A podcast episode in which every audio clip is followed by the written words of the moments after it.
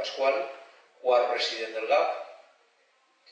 Jo vaig entrar en la junta del GAP com a vocal, abans havia estat com a president de Joventuts, en l'any 91, quan Pere me cridà a fer-me càrrec de la vocalia d'acció, aquella any organitzar una, una manifestació que algú us recordareu que va ploure, va caure pedra i m'ho passar de tot. I si any vaig entrar jo en la Junta i han sigut 25 anys interrompits en la Junta. I sempre al costat de Pere, Manco, els, han ser 9 anys, Pere? 9 anys que per motius professionals i personals Pere se va alluntar del Regne de València i dic alluntar perquè s'ha anat el més que podia, se va anar a les Illes Canàries i ahir el contacte no ho pergué, però evidentment la seva implicació en el valencianisme i en el seu grup d'acció no era la mateixa, era impossible. I ell tornar, tornar fa dos anys i tornar en un avantatge que molts valencianistes que porten tota la vida així no tenim, i era perspectiva.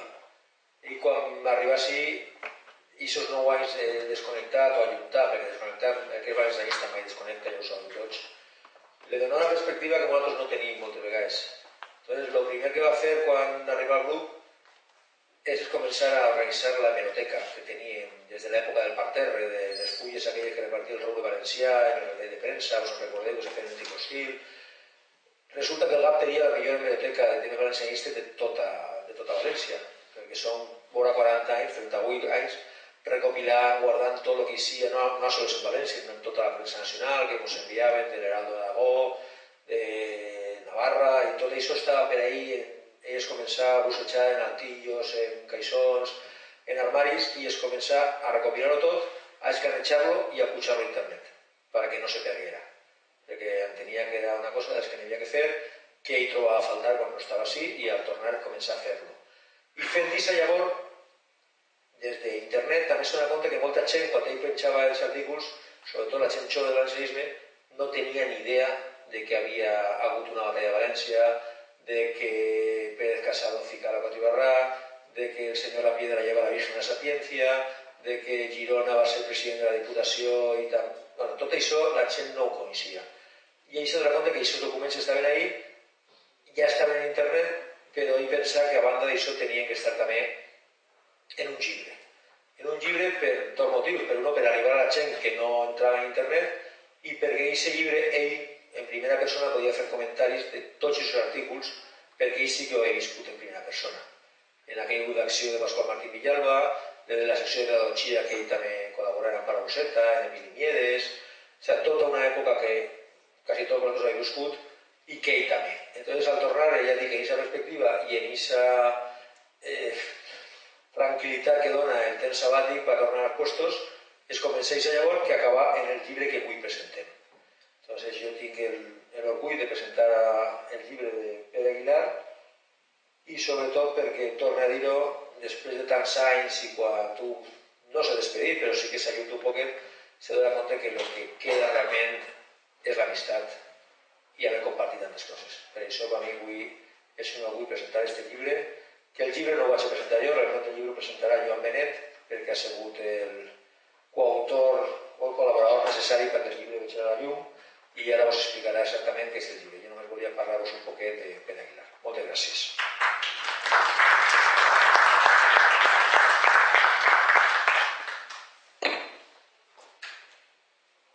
Benvolguts amics, avui, com ha dit Manolo, mos trobem en la presentació d'un nou llibre que ha publicat l'editorial del GAR per a, per a la grandea de la llengua valenciana. Però, a més, este és un llibre molt especial, pues com tots sabem, ho ha escrit un dels nostres expresidents, Pere Aguilar i Pasqual, que ho tenim així, i que, a més, com ha dit Manolo, tant ha fet per la nostra associació. El llibre que avui presentem, La llebre catalanista catalanista i el tipus madrileny és un recull de retalls de diferents diaris que comprenen gran part de la història del valencianisme i també fora d'ell, vist pels ulls del seu autor, Pere Aguilar. I això és realment lo important d'aquest llibre, els comentaris que fa Pere en respecte a les situacions que es plantegen en el llibre, algunes molt conegudes i unes altres no tant. Segurament ja s'ha viscut gran part de la història del valencianisme i de València, coneixerà quasi totes, per eh, no dir totes les notícies eh, comentades en el llibre. I moltes d'elles les haurà viscudes de primera mà. Però el que no sabrà, seguríssim que no sabrà, és el que aquesta notícia ens comenta el nostre autor Pere Aguilar. Per a simplificar-lo dit, al sol citaré dos exemples de lo que vull dir. Com primer exemple diré que en la pàgina 102 hi ha un retall de premsa que diu Bocairent, las presiones catalanistas de UPV en la unión musical obliga a crear otra banda. I el nostre autor comença la seva crítica dient UPV, Unitat del Poble Valencià, aquestes sigles voldran dir Unió de Poltroneros i Verdugos, o sigui, Unió de Poltroners i Botxins, quins maquiavèlics somnis tenen els pancatalistes per a inmiscuir-se en el món de la música. Un món ple de gent que no vol més que pensar en ser cada dia millor músic. Ha d'arribar la política, millor dit, el polític, per a embrutar-ho tot? I com a segon exemple comentaré que en la pàgina 39 hi ha un retall de premsa aparegut en el diari La Vanguardia que diu Un locutor catalán espera que ETA sea selectiva cuando asesine. Ese locutor era Xavier Gracer i el nostre benvolgut Pere Aguilar comença a comentar aquest artícul dient no vaig acusar-li d'apologia de terrorisme, però sí que se li podria llevar el carnet de periodista per a que no tornara a treballar mai més en els mitjos de comunicació. Que caníbal deu de ser per a demanar que siga selectiva. Vos doneu compte de lo que he? No és a soles que el llibre parla de molts temes a banda de lo que és estrictament el valencianisme, sinó la manera i com el nostre autor, Pere Aguilar, comenta les notícies ficant els punts sobre les i sense tindre cap, cap problema en fer-ho i sense mossegar-se la llengua en dir les coses que vol dir. I aquesta és la tònica general de tot el llibre. Un llibre que sense, que sense cap dubte no deixarà a ningú impassible i que, a bon segur, farà les delícies de tots els vols valencians i valencianistes. El llibre consta de 216 pàgines en format a quadre, com veu així, i està dividit en 18 capítols que toquen temes com els furs, les lleis, el ISBN, les bases del 32, la política i els polítics, la nostra real senyera i molts temes més. Però hi ha uns capítols que al nostre autor els agrada muntó. Estos són els capítols 4 i 5, que parlen d'un home que, que, que per a és tot un idol. Vicent Blasco Ibáñez. La lectura d'aquest gran llibre és molt fluida, pues com estos temes són temes que a tots mos agraden, us puc assegurar que en moltes ocasions inclús mos quedarem en ganes de més i més. Pues els comentaris esmolats i incisius de Pere Aguilar vos faran sentir-nos bé, ja siga recordant el tema o sabent d'ell per primera vegada. Així que no puc fer una altra cosa que recomanar-vos a tots la lectura d'este llibre, La llebre catalanista i el tifus madrileny, dient-vos a tots que ho compreu i que a qui ho faça el nostre autor estarà enxissat de firmar-vos-ho i, a més, hem d'esperar que el nostre amic Pere Aguilar no deixe mai d'escriure i prompte vos, vos tinga preparat un altre llibre. Ara, per acabar, vos demane un fort aplaudiment per a Pere Aguilar.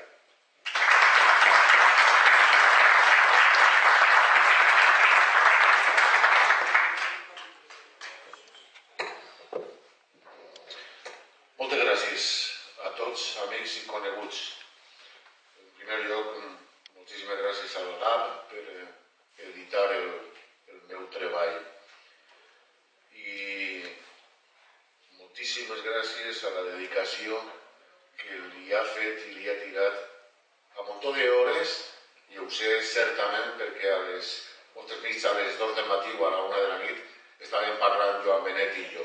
Vull dir, este treball a mi m'ha costat més d'un any de, de recollir i de preparar-ho.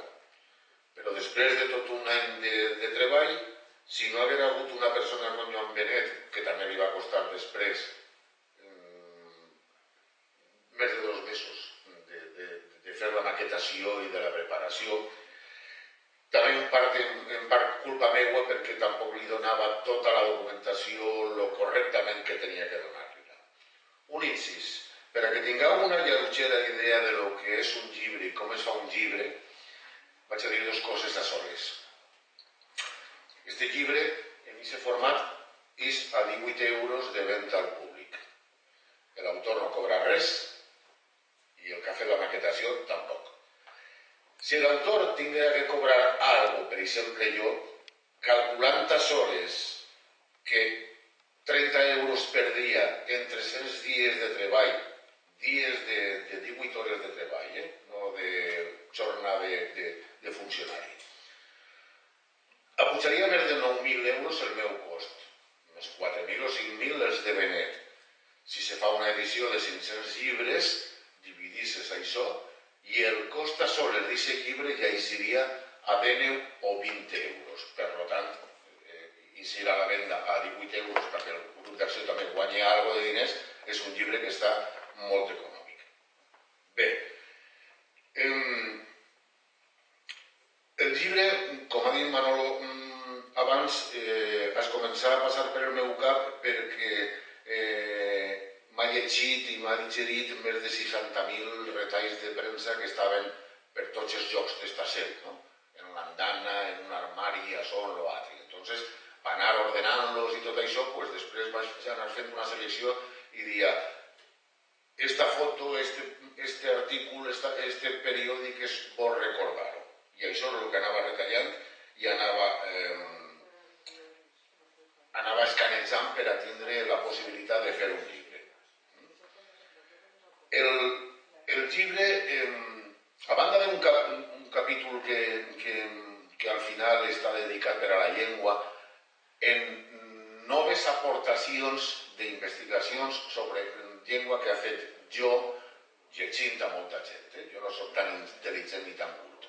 Sóc a sol, un tarròs molt enamorat de la meva terra i molt autodidacta. El llibre està pensat perquè quantes vegades Parley sentient que afortunadament, i ojalà vinga més i més gent, quan passen per així, eh, parles a lo millor i dius, oh, Paco Domingo. Qui és Paco Domingo? Ai, Maria la Reventa Plenari i la Toledana. I això qui és? I el pare Guinot i tal. Bé, en la meva redacció, que no sóc gens cult com a per a preocupar-me d'una gran semàntica, ahir ha treballat més este animalot, eh? corregint-me. Jo ha escrit i ha escrit i ell m'ha anat polint i tal. Mm, sinó donant una visió i sense mossegar-me la llengua per a res, perquè quan t'arriba eh, en un trosset eh, de parlar de Rita eh, eh alcaldessa li dic, Rita, obri parèntesis i fique, quan pisas es guita. Perquè me dóna la gana, perquè sóc l'autor i jo sóc així. I aquest llibre té una importància per dos raons. Una, per a la gent que no ha conegut tots aquests fets que nosaltres sí que hem patit. I a banda de tot això, jo sóc un enamorat del llibre perquè jo, si se'n recordeu, antigament ja vaig fer una sèrie de còmics i etc etc. no? Però a banda de tot això, és que vulguen o no vulguen, i així sí que me vaig a tirar un farol. Un farol no, jo era president en aquest moment i li, li, dedicava temps i jo vaig ser el que en Joan García Santandreu vaig estar molt de temps, molt lluitant per aconseguir tindre un ISBN. Això és molt importantíssim, perquè l'ISBN es pot llegir en Nord-Amèrica. ISBN vol dir eh,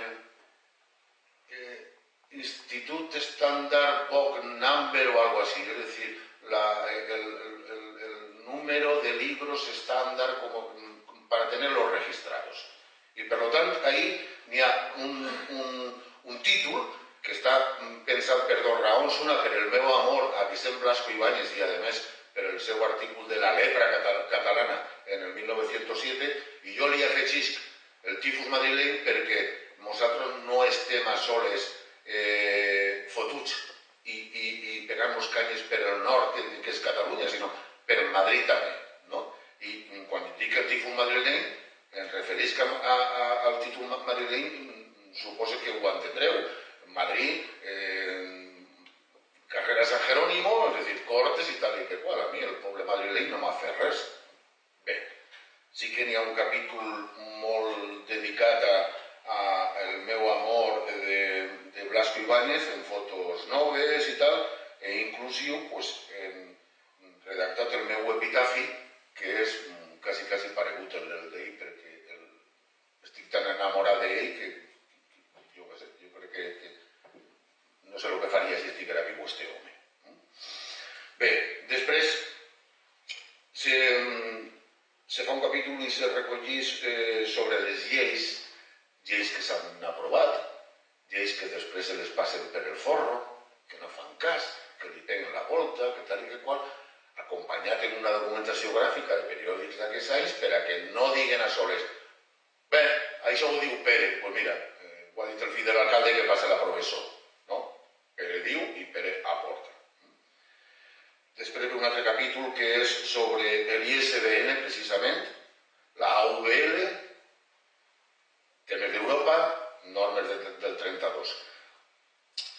Per no fer més costós i més llarg aquest llibre, no, no, no ha reproduït eh, eh, el llibre que se va fer així de les normes del 32, però sí que el recalque per al que el vulgui llegir, com per exemple sobre la AVL.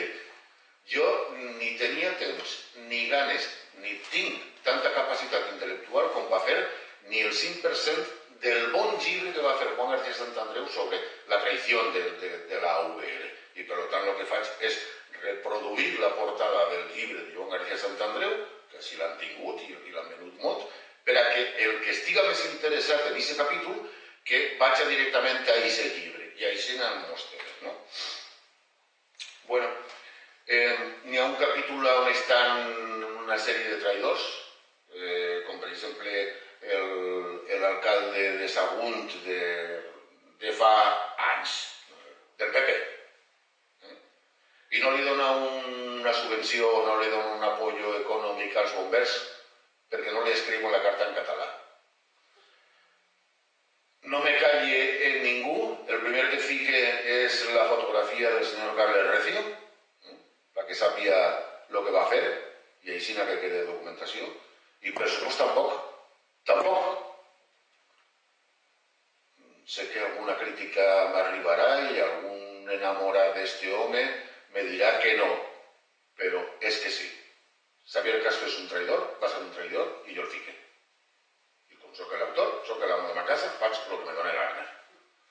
I perquè, a més, que tinc raó, és no m'invento res, són, són coses que jo, que jo he viscut, que jo he llegit, que, que, que jo sé. Per tant?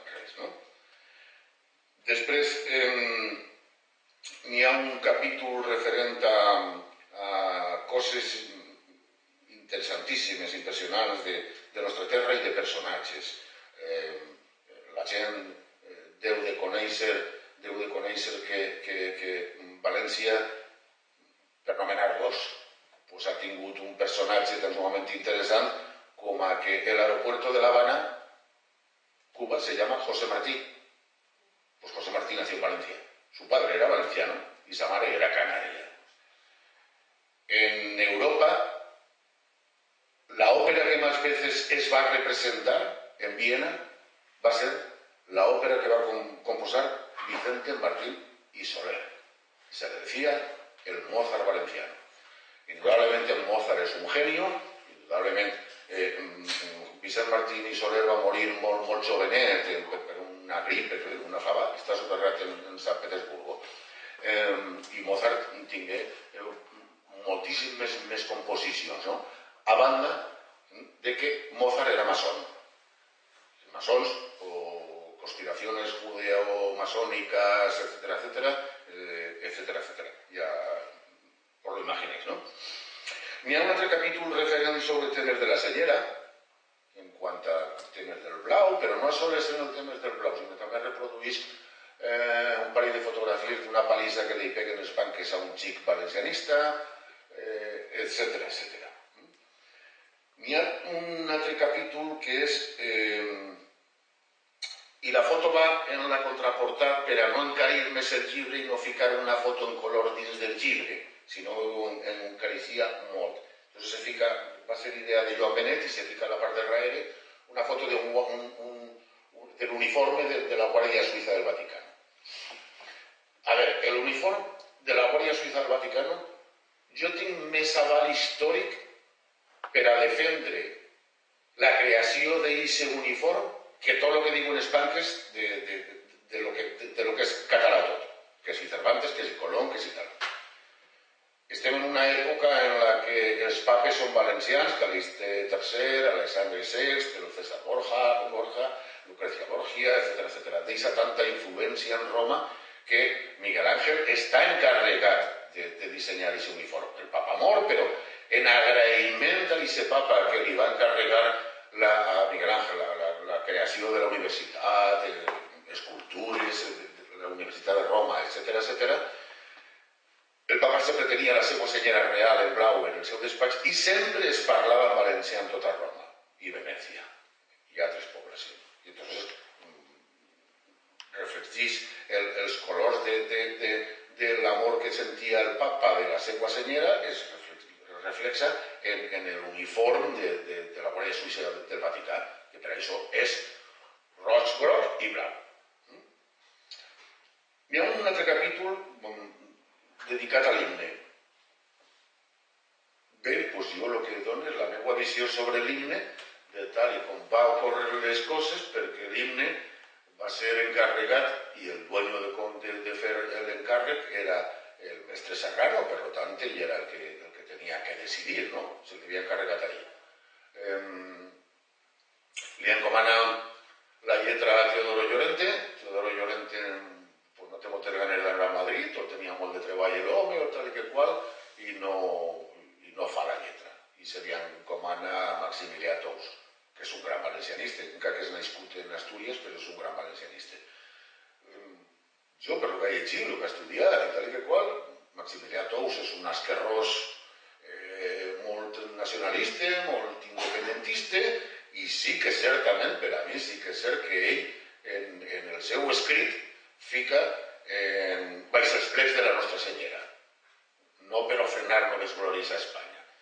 Però és que li arriba la lletra al mestre Serrà i diu eh, yo en todas mis composiciones siempre va la palabra España.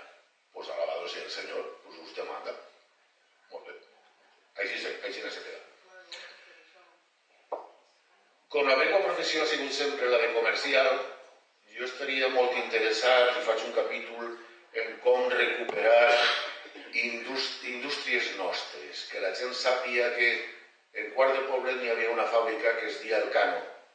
Del Cano uns motors en patente Rolls-Royce per als barcos més grans que n'hi havia en el món. Així s'han venut més pantalons vaqueros que en el resto del món. A soles en Lois i en Malboro. Així, eh, bueno, hi ha una relació de, de, de se m'haurà oblidat alguna, per supost, no? però era, era important. Mm. També faig una explicació del per què València cap i casal i arribem al, al, a l'últim capítol que és el, el més important i en el qual jo estic més abocat eh, de la llengua i sobretot de la llengua, l'època més important eh, Jaumí, 1238, Pacarrer, lengua árabe, escrito mmm, romances, aljanías, etcétera, etcétera. El, a vegades és tan important parar-se a mirar coses que moltes vegades els grans investigadors i filòlegs com Penyarroja i tota aquesta gent passem per davant d'un puesto i no es donen, no es donen compte. Però 150 anys o 200 anys abans d'arribar Jaume I, en el Sira hi havia un home que el seu nom i els seus llinatges són en àrabe i sin embargo és Sant Bernardo de Alcira. Era catòlic, i si era catòlic no parlava àrab, eh? parlava en cristià. N'hi ha un document importantíssim en el qual jo li vaig demanar per favor que me'l cedira i el reproduís, que el va fer Jaime Hurtado sobre, sobre lo que és la llengua ibera. Interessant de llegir aquest capítol, molt interessant. I després n'hi ha una sèrie d'estudis per a que la gent que puga llegir i que estiga més preparada que jo, mm, jo li dono el fil i la gent que fa el cap d'ell, no? En temes de, de, de lleis, per exemple, eh, el que vulgui, jo estic encabotat. Eh? En, en, de quina forma demandar Felipe VI, a Rajoy, a Mas, a Ribó y a Manolo Latorre, si hace falta, en Europa. Lo que hace falta. Lo que hace falta. Y ahí, en, el, tema de la, sentencia que tant va lluitar um, Joan García Santandreu, guanyant en primera instància, segunda, Supremo, tal i de fins a arribar al, al Constitucional, el Constitucional, indudablement, eh, ja estava, eh, n'hi havia dels cinc components, nens, tres eren valencians catalanistes. Per tant, tenien que guanyar, aquest collons. De cinc, tres, val. Però, clar, en bons abogats i en bona documentació, ells afegiren un, un raonament. Quin raonament tan sumament pueril, infantil, imbècil, absurd, varen? Bueno, vamos a suponer que esto es ni más ni menos que portugués y gallego, lo mismo. Vale, pues entonces yo he fet un estudi i he agarrat 250 paraules valencianes que són diferents a 250 paraules catalanes, a banda de la fonètica i de l'ortografia. Vocabulari de soles, eh? I, gramatical més, per supost. Totalment diferents. I després agarres 150 paraules, 150 paraules escrites en, en portuguès i les mateixes 150 paraules escrites en gallec. Va, que te collons se les Només que n'hi ha no lletres de diferència. Entonces jo el que dic en tota la, la, la, la meva normal i contundent mala llet que tinc per a, per, per a narrar les coses que, que, que toquen a la meva terra, i ho sé, soc així, soc molt passional en aquest tema, bueno, pues, eh, si, si, si, si, si el, el, el, el, el gallego es idéntico al portugués, no de dos, que desaparezca una de las dos academias, o la gallega o la portuguesa, es la misma lengua. Que si no, no tenemos que tener lo valenciano en nuestra lengua y decir que como somos más o menos primos hermanos, pues ahora todo en, en, en lengua catalana. No. El tema de, del capítol de llengua ibèrica també és molt important perquè inclusiu si el que, el que el llibre i ho llisca, n'hi ha una fotografia d'una d'una placa de, de direcció de carreteres eh, feta en Argelia. Feta en Argelia, no? Vale. Pues en esa placa està escrit àrab, francès i després en signos com si fora el, el, el Iber. Ahí tenim que treballar molt perquè eh, abans que els catalans es començaren a lluitar per la seva llengua, que ja porten un munt d'anys, els bascs també se calfaren molt el cap dient, bueno, los vascos, nuestra lengua es una lengua indoeuropea de un millón de años y única, y etcétera, etcétera. Mentira todo. Mentira todo. I a més de que és mentira, els grans eh, eh, entesos en llengua eh, varen fer tots estudis entre la qual també eh, col·labora eh, el, el professor Domingo Fletcher, un gran valencianista i moltíssima gent, per a demostrar que ni manco, el vasco no és ni més ni manco que el llibre que es parla en tota la península. I per a més inri per als bascòfonos, el Iber, a més, ve del Magreb, cosa que es fot més, perquè la que siga una llengua de africana, però...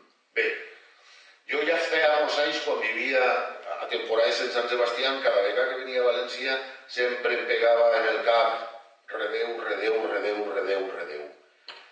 Aita, aita, aita, aita, i en la meva terra n'hi ha una serra que es diu Aitana. Mm, algo té, algo té i per ahir es comencia a tirar, a tirar, a tirar. Després n'hi ha llibres, un de tal Bernat, eh, molt interessant sobre, sobre aquesta llengua. I mm, després tenim l'assortament de tindre les barres de plom que es varen descobrir en la serreta, en la bastida de les Acuses, en, en Alcoi, eh, eh, també tenim el, el, el plat este de, de, de ceràmica de, de Llíria, que Clar, és molt fàcil eh, tindre tota la televisió i tindre tots els mitjans de, com de comunicació a la teva disposició. No? els catalans agarren el plat, un plat per redó, eh? com se té que fer la escenificació que es planteja ahí? En redó. Pues arriba el senyor de turno, això és la sardana. En el 500 abans del nostre senyor ja balleu la sardana, cares collons. El plat, si el les tires, no és ni més ni manco que el que es dia en aquella època la serpeta, i es dia la serpeta perquè a més davant de tots. Va un, un tio tocant un xisto, una dolçaina o una pre-flauta, predolçaina, prexisto, en dos, en dos canons, com si fos la llengua d'una serp. Que seria el que avui en dia, per exemple, ens fiquem a ballar si s'emborratxem en, un, en una cerimònia d'un matrimoni, de, en, en, quan estem tots beguts i tal i que qual, què, què, què fem? Pues el trenet, no? O, o la conga, o, o coses així. I acaba, per supost, en un futur, vist per mi, en unes conclusions, i al principi pues, tinc de fer una, una referència a certes persones que han sigut molt importants per a mi en la meva vida, com va ser la meva iaia, que des de que, tinc curs de raó, si el tenia, que no sé si el tenia ja, o el tinc, en un any ja me cantava òpera, o ma mare, que ha sigut el millor del món, o la meva neta, o el pare Guinot, o el pare de Manolo La Torre, o altres persones. I sense ser Màrius Vargas Llosa, indudablement, jo refereix. El llibre crec que és prou complet i prou interessant. Que vulga lliurement, que el compre, que el compre el que, que el llisca, i que el llisca. No se compren els llibres per pa ficar en estanteries. Jo per gust meu, ha perdut més del 50% de la meva vista de, de llegir i d'estar en ordenador i de tal i de qual està ben invertit, la meva vista. Res més? I si voleu alguna pregunta en algun, algun punt o algun capítol o algo de, de lo que ha parlat, a la vostra disposició. Alguna pregunta? Algun comentari?